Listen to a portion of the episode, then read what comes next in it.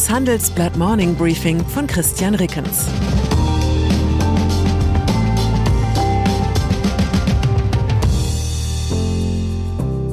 Guten Morgen allerseits.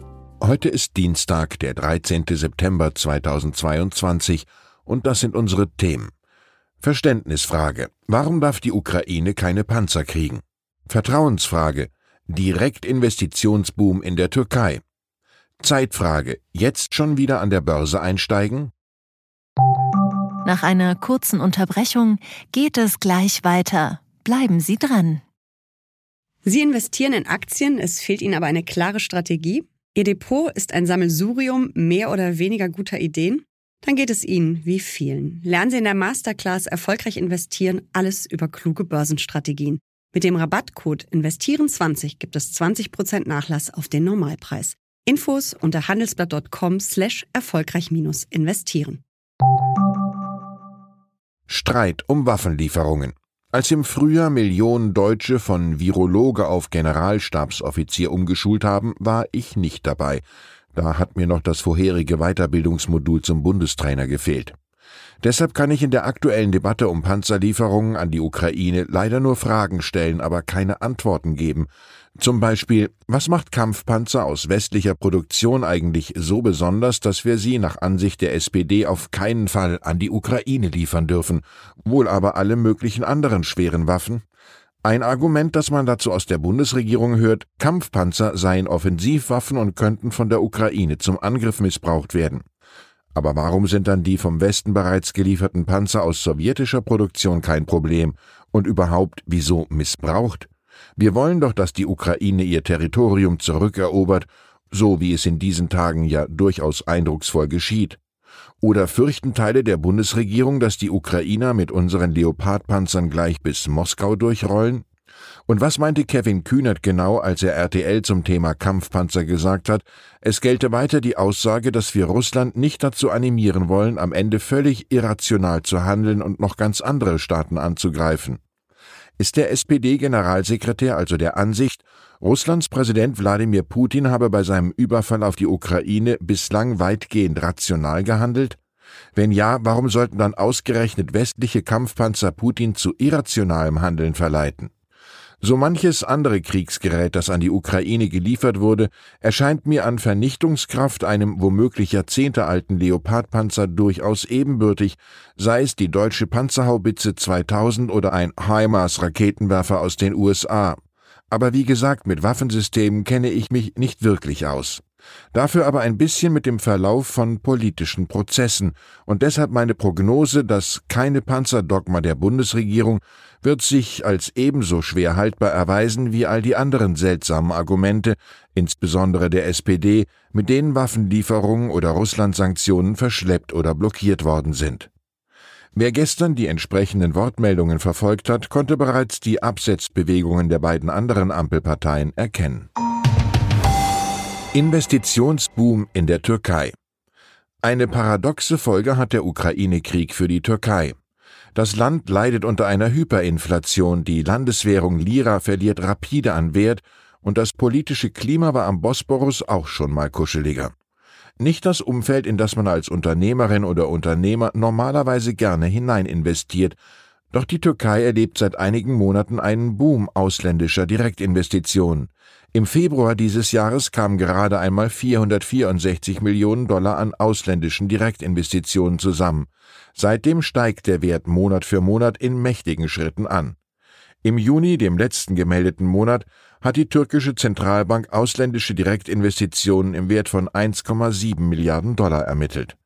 Gemeinsam haben unser Istanbul-Korrespondent Ozan Demirkan und Logistikreporter Christoph Schlautmann die Ursache für diesen verblüffenden Trend recherchiert, der sich in einem Wort zusammenfassen lässt Nearshoring. Angesichts der Versorgungsengpässe erst durch die Corona-Pandemie und dann durch den Ukraine-Krieg wollen viele europäische Unternehmen wichtige Zulieferbetriebe in einer Entfernung wissen, die über Land erreichbar ist. So können sie Waren auch per Bahn oder Lkw anliefern lassen, statt per Schiff oder Flugzeug, wie beim klassischen Offshoring. Die Zulieferer richten sich nach den Wünschen ihrer Kunden und fertigen immer häufiger in der Türkei statt zum Beispiel in Fernost. Stadtwerke in Not. Von derart positiven Auswirkungen der Ukraine-Krise kann Deutschland nur träumen. Nach großen Gashändlern wie Uniper bekommen hier jetzt auch die ersten Energieversorger Probleme. Sie benötigen Millionenbeträge zur Rettung oder rutschen gar komplett in die Insolvenz. Schwierigkeiten haben kleinere Versorger wie E-Optimum oder KEHAG. Aber auch die ersten Stadtwerke melden Engpässe an, wie etwa Bad Säckingen, Bad Belzig und zuletzt Leipzig.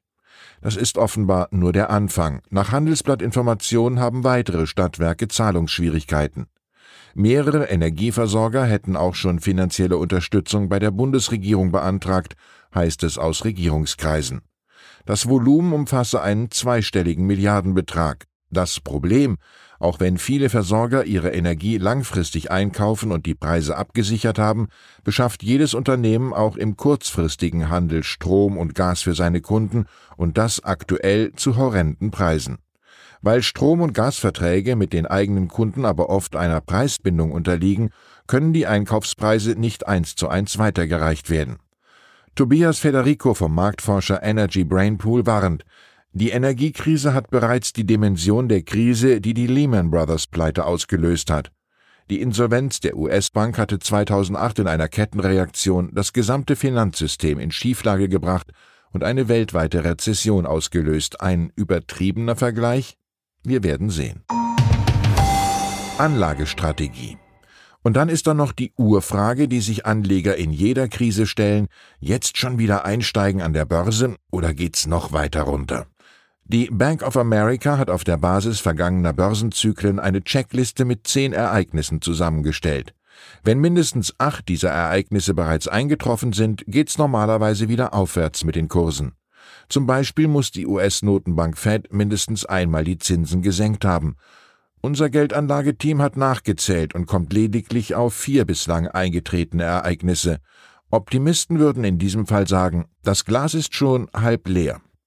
Ich wünsche Ihnen einen Tag mit nachhaltiger Bodenbildung. Herzliche Grüße, Ihr Christian Rickens. PS die Ukraine hat die russische Armee in Teilen der Ostukraine zurückgedrängt. Ist dies nun der militärische Wendepunkt? Was bedeutet die Gegenoffensive für den weiteren Verlauf des Krieges?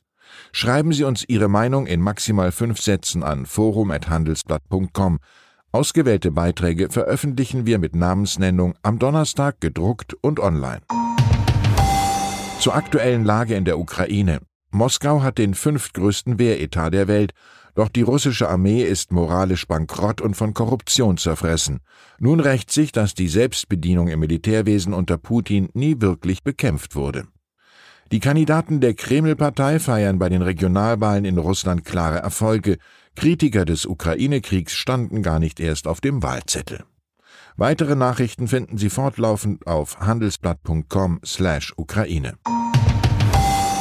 Das war das Handelsblatt Morning Briefing von Christian Rickens, gesprochen von Peter Hofmann. Fintech, Banken und Festival gehen nicht zusammen? Geht doch, und zwar in Berlin. Am 24. und 25. April 2024 öffnet die Messe Berlin ihre Türen für die FIBE, das neue Fintech-Festival Europas. Die FIBE richtet sich an das gesamte Fintech-Ökosystem, vom Startup über Investoren und klassische Banken bis hin zur Politik. Das Event möchte das gesamte Ökosystem zusammenbringen und eine Plattform zum Austausch bieten. Seien Sie dabei und sichern Sie sich jetzt mit dem Code FIBEPodcast 35% Rabatt auf Ihr Ticket.